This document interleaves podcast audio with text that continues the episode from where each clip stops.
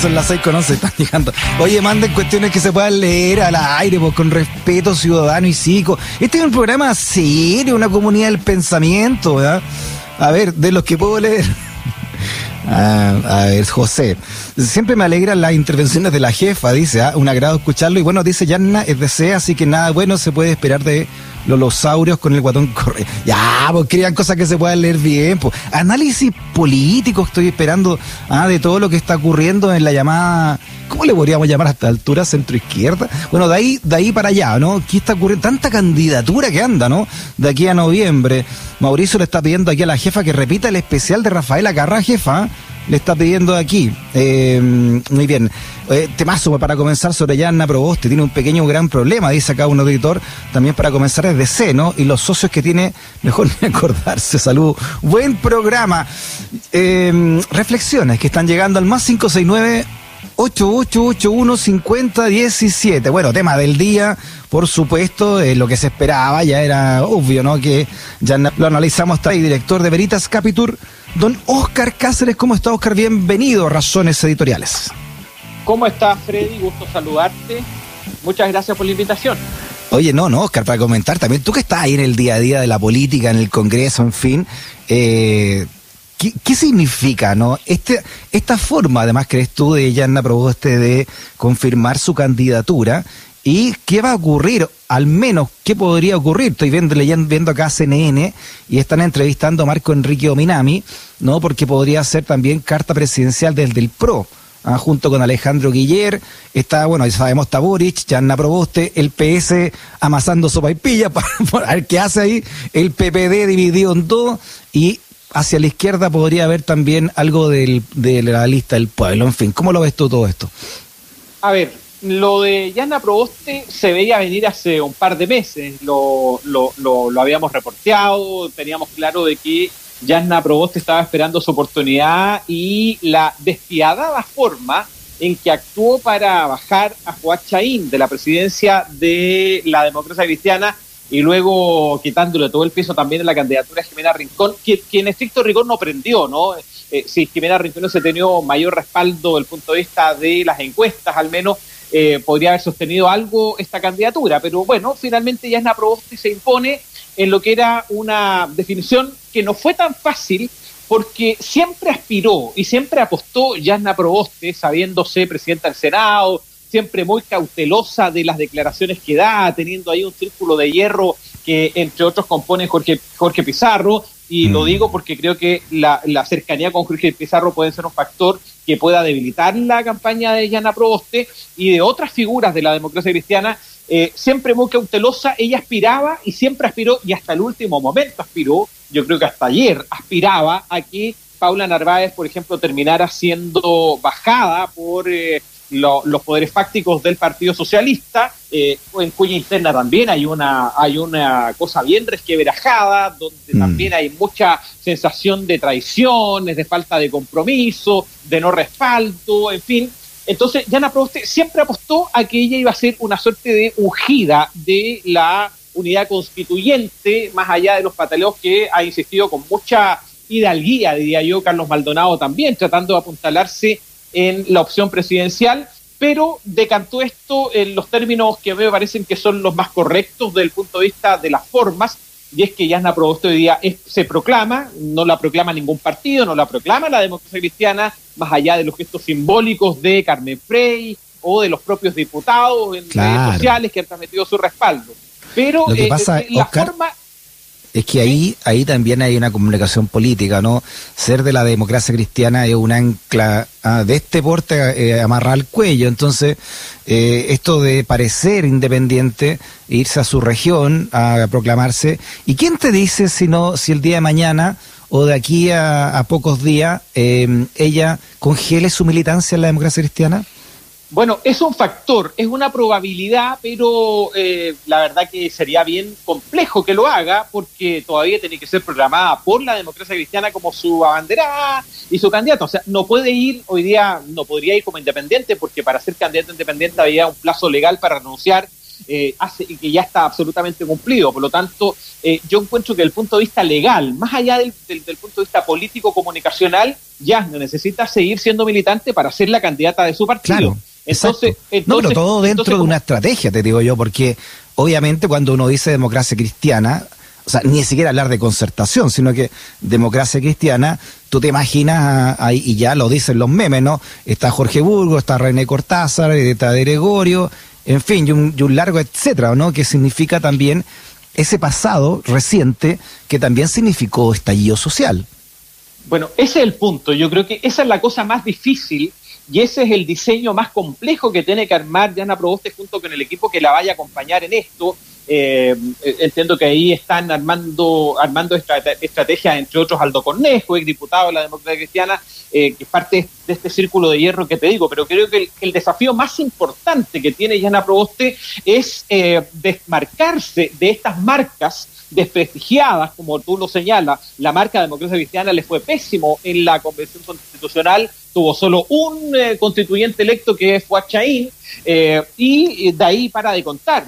Eh, mm. Es una marca desprestigiada la de la DC, es una marca desprestigiada la de la concertación, es una marca desprestigiada de la ex nueva mayoría, recordando que además Proboste fue ministra de Michelle Bachelet. Por lo tanto, bajo todas estas lógicas, hacen que la opción de Yasna Proboste eh, requiera eh, efectivamente de un baño de, una, a ver, de desmarcarse los partidos políticos, de tratar de, eh, estar bien lejos de estas figuras tradicionales que señalas tú, que yo creo que no van, no, van a asomar la nariz en la campaña. Yo creo que ella tiene muy claro de que ni los Jorge Burgos, ni los Jorge Pizarro, ni ninguna de estos, los René Cortázar no tienen ningún espacio de, los Walker dentro de su campaña. Matías Walker quizás porque tiene una, ha tenido una, una posición un poco más dialogante. Mm. El 10%, también en los temas denominados temas valóricos, como el, impulso del matrimonio igualitario, que en eso Matías Walker ha marcado una diferencia mm. con sus otros dos hermanos.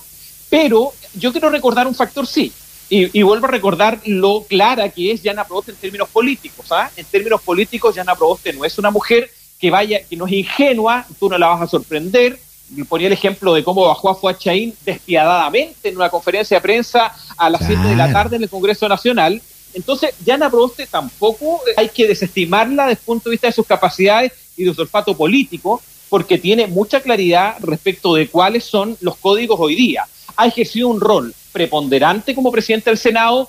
El día que asumió, dijo, le dijo al, al gobierno directamente, yo soy de oposición, en su cuenta pública de ayer generó muchos comentarios porque volvió a enfrentarse y a confrontar al presidente eh, con el presidente ahí mismo en el propio en la propia en el propio salón de honor del Congreso Nacional. Mm. Por lo tanto, no hay que desestimar las opciones que como política, las cualidades políticas que tiene Yasna Proboste. Pero insisto, hay algunos factores de los cuales ella no se puede desmarcar uno de ellos su militancia, uno de ellos que haya sido ministra de los gobiernos de la concertación eh, o de la nueva mayoría, como le quieran llamar, y además que va a tener que despejar también eh, quiénes van a ser sus asesores directos y cómo va componiendo también mm. eh, ese equipo, ese equipo de trabajo. Destacando otra cosa también, que en esto Yanda Proboste ha tenido claridad respecto, insisto, temas sociales, el tema del estallido social, es impulsora del proyecto de indulto eh, por lo tanto, también tiene cercanía con mm. los sectores de izquierda. Eso tampoco hay que desmerecer los precios. Déjame leerte algunas cosas que, algunas eh, reflexiones que están llegando a nuestro WhatsApp de auditoras y auditores. Por ejemplo, Carmen de Temuco dice mm, que respecto a la candidatura de Yarno Proboste, en principio me preocupa, ¿no? Si es que deja la presidencia del Senado, porque ha sido la única que no ha puesto en tabla el TPP-11, dice Carmen. Andrés Elielaf dice que pena ver cómo partidos anacrónicos nos siguen eh, imponiendo figuras que ya tuvieron su momento. Espero que la gente, y especialmente los más jóvenes, no se dejen engañar por estas estrellas fugaces. ¿no? Rodrigo dice, hola Freddy, em, ¿qué significa calienta el sol? Ah, eh, una pesadez. Carlos dice, eh, así es los socios que empiezan a ponerse para la foto. Uf, te los encargo. Ismael, dice Ismael Lavé. Eh, esa mujer no fue ella la primera ministra interpelada en la susodicha democracia actual, se pregunta. Eh, Alejandra dice, eh, en relación a Yanna, me gusta más como presidenta del Senado. Desde ahí puede hacer mucha fuerza para las próximas leyes que se tendrán que aprobar. Lamentablemente es DC y eso es la condena, dice, para ganar votos en la izquierda. El partido la está utilizando para no desaparecer. mucho gato para poca carne, se refiere a su permanencia en la democracia cristiana, ¿no? Eh, Fabián, a ver, dice, Proboste dice que es un invento del poder económico, ya que la derecha con Sichel tiene pocas opciones y en la ex concertación todas las candidaturas hasta ahora habían nacido muertas. Eh, algunas reflexiones que llegan en, a nuestro a nuestro WhatsApp y, van todas en la línea, Óscar. ¿ah? ¿Qué, ¿Qué, va a pasar entonces si con la con la concertación, la ex concertación? ¿Qué, ¿Qué, rumbo va a tomar el Partido Socialista? ¿Qué rumbo está el, en, en, esta divergencia también entre Yarna Proboste y la un candidata Paula Narváez está tomando el PPD, por ejemplo?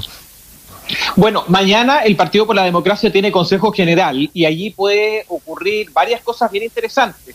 Eh, eh, y lo pongo esto, lo que va a ocurrir mañana, porque en el corto plazo, eh, en el mediano plazo tienen que ocurrir primarias, mediano plazo entre comillas, porque tampoco los plazos son tan largos. La, la candidatura de la unidad constituyente tiene que ser inscrita el próximo 23 de agosto. Ese es el plazo fatal que tienen para tener todo esto resuelto eso para ponerle, para ponerle metas eh, concretas a, a este sector de la centroizquierda. Pero mañana el PPD se reúne en Consejo General y a mí no me extrañaría nada, dadas las señales que han venido desde el girardismo, desde mm. la bancada de diputados, que eh, Yasna Proboste tuvo una pasada ahí por el comedor el, día miércoles, eh, pasó, se sacó una foto, se tomó una selfie, se tomó un café y recogió el respaldo transversal de los diputados del Partido por la Democracia.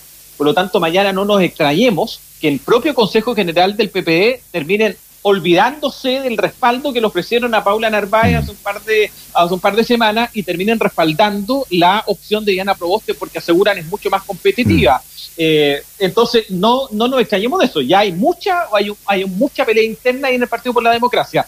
Y en el Partido Socialista la cosa, yo creo que logran sostener la idea de que esto se defina en primarias.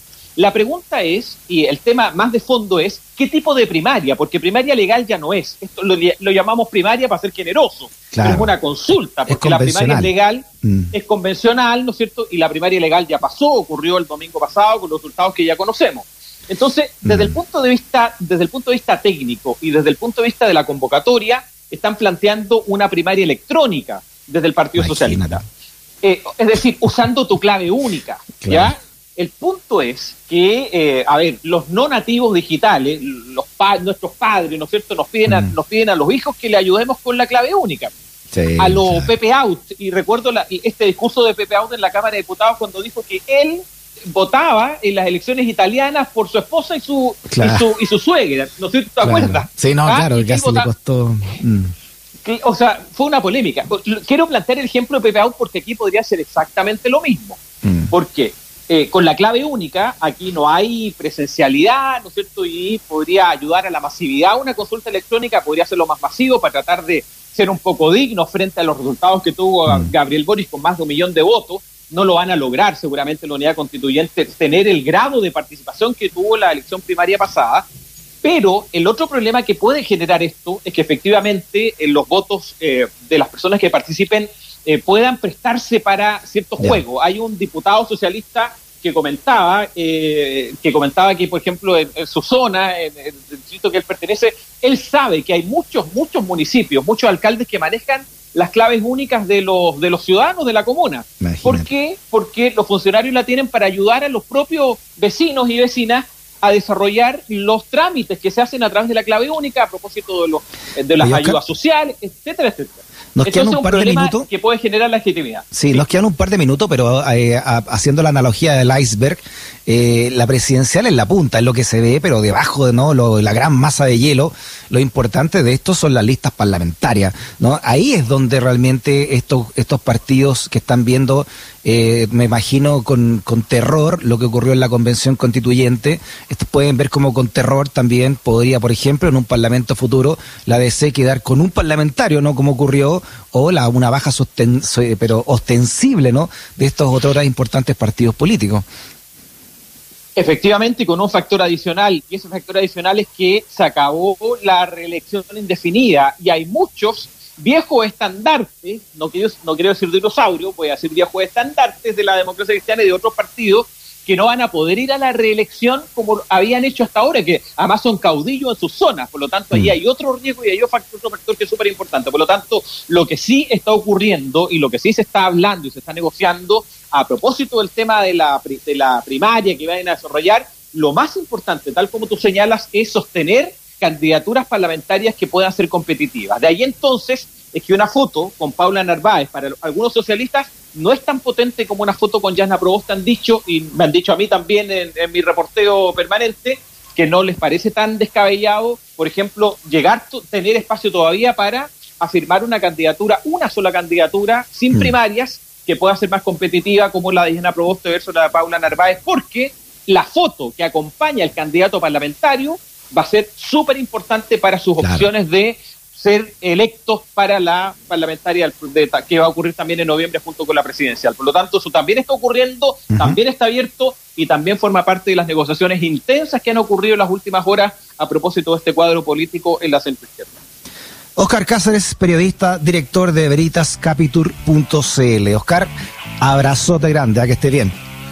Buen fin de semana, Freddy. Hasta pronto. Igualmente, chao.